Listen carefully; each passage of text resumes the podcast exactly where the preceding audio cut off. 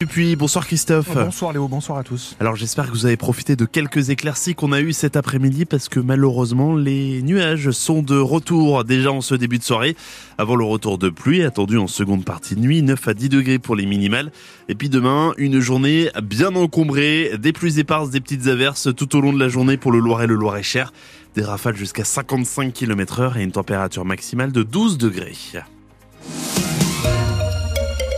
À la une ce soir, l'annonce du gouvernement au complet est de nouveau repoussée. Emmanuel Macron et Gabriel Attal ont déjeuné ensemble ce midi à l'Elysée, mais le casting n'est semble-t-il pas encore définitivement bouclé. La nomination des ministres délégués et des secrétaires d'État euh, pourrait finalement n'intervenir que demain. Une équation à plusieurs inconnus et des invités surprises, avec notamment la question du maintien ou pas d'Amélie Oudéra Castera au ministère de l'Éducation, remplacée ou pas par François Bayrou. En attendant, la ministre a été auditionnée cet après-midi à l'Assemblée nationale sur son action par la Commission des affaires culturelles et de l'éducation.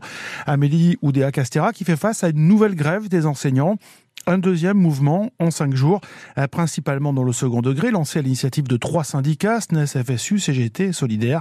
À Paris, les manifestants ont défilé de la Sorbonne au ministère de l'Éducation. À Orléans, un rassemblement a eu lieu a lieu en ce moment devant la préfecture du Loiret. Les enseignants grévistes dénoncent notamment la mise en place de groupes de niveau au collège voulus par la ministre. Euh, Bruno Chirouz est co-secrétaire départemental du syndicat FSU. Ça stigmatise énormément de faire des groupes de niveau, l'impression euh, qu'on vient une école du passé. Et en fait, comme là, on va imposer un effectif réduit, donc en français et en maths sur ces groupes de niveau, il aurait fallu un besoin énorme en prof de français, en prof de maths. Et on sait déjà qu'on est en déficit de professeurs de ce côté-là. Et là, ça va encore plus aggraver les choses. C'est-à-dire qu'on va prendre des heures sur les autres cours pour donner des heures à des profs de français ou de maths à effectif réduit qui ne sont pas en nombre suffisant. Donc en fait, clairement, c'est infaisable. Et c'est un casse-tête sans nom pour euh, en plus faire les, emplois du temps. Euh, les, chefs d'établissement s'arrachent les cheveux euh, et les professeurs, certains, certaines ne sont pas, savent pas comment ils vont faire. Voilà, ça rajoute du mal au mal avec une idée qui peut passer pour être une idée pour aider les élèves, etc. En fait, c'est une fausse bonne idée.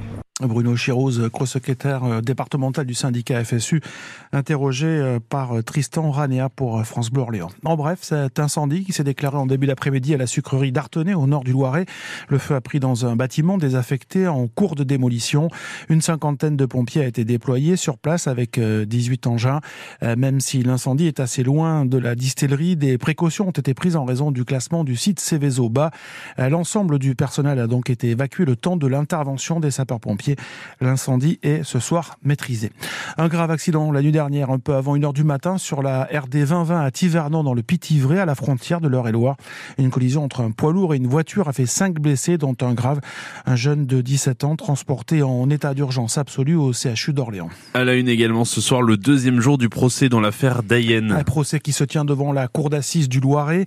Dayen, c'est cet enfant de 5 ans et demi décédé il y a 3 ans à la suite de maltraitance à Olivet. Son beau-père, Hakim Zoubert, comparé pour avoir commis ces violences sur le petit garçon. Devant les jurés, l'accusé continue de nier les faits qui se sont déroulés sur une courte période, quelques semaines entre décembre 2020 et janvier 2021. Des voisins ont été longuement entendus aujourd'hui par les jurés lors de cette deuxième journée d'audience.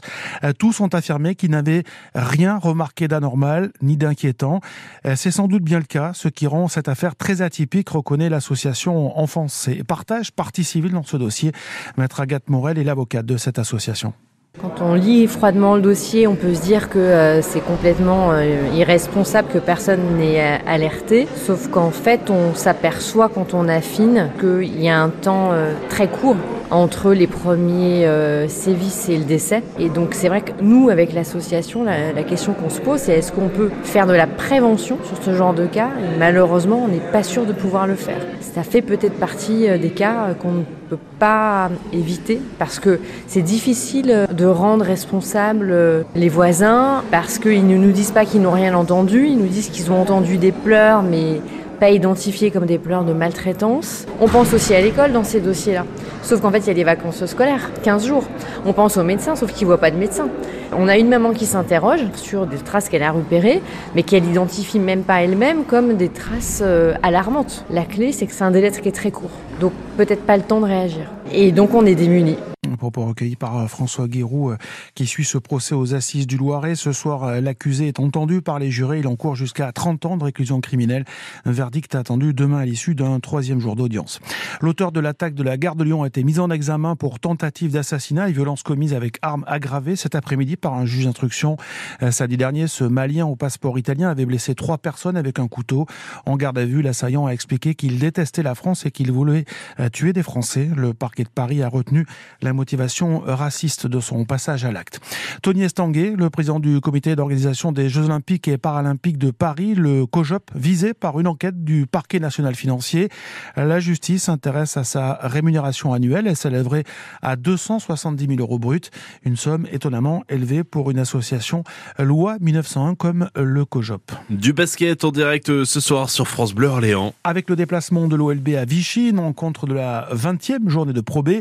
Un match à suivre avec les commentaires d'Arnaud Rosac que l'on retrouve euh, en direct depuis l'Allier. Bonsoir Arnaud.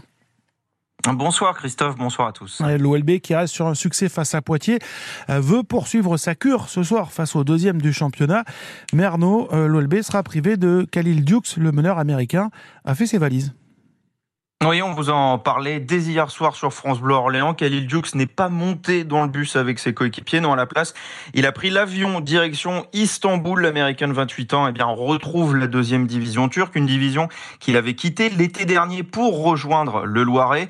Le départ de Khalil Dukes n'est pas une surprise. Il était dans le viseur du staff à cause de ses dernières performances. En revanche, le timing est plus étonnant à deux matchs seulement de la trêve du mois de, de février. Bon, en tout cas, pour ce soir, Orléans pourra compter sur la présence de Germain Castano. L'entraîneur euh, était malade ces derniers jours. Il y avait pas mal de doutes sur sa venue ou non dans l'Allier. Finalement, ça va mieux. Germain Castano sera bien là sur le banc pour coacher ses joueurs et tenter de réaliser une performance et bien encore jamais vue cette saison du côté de l'OLB, à savoir battre une équipe du top 4.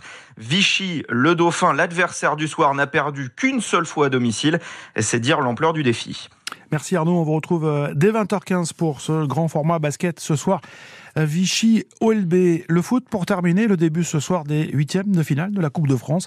Sochaux, quatrième du championnat national, reçoit Rennes, actuel neuvième de Ligue 1.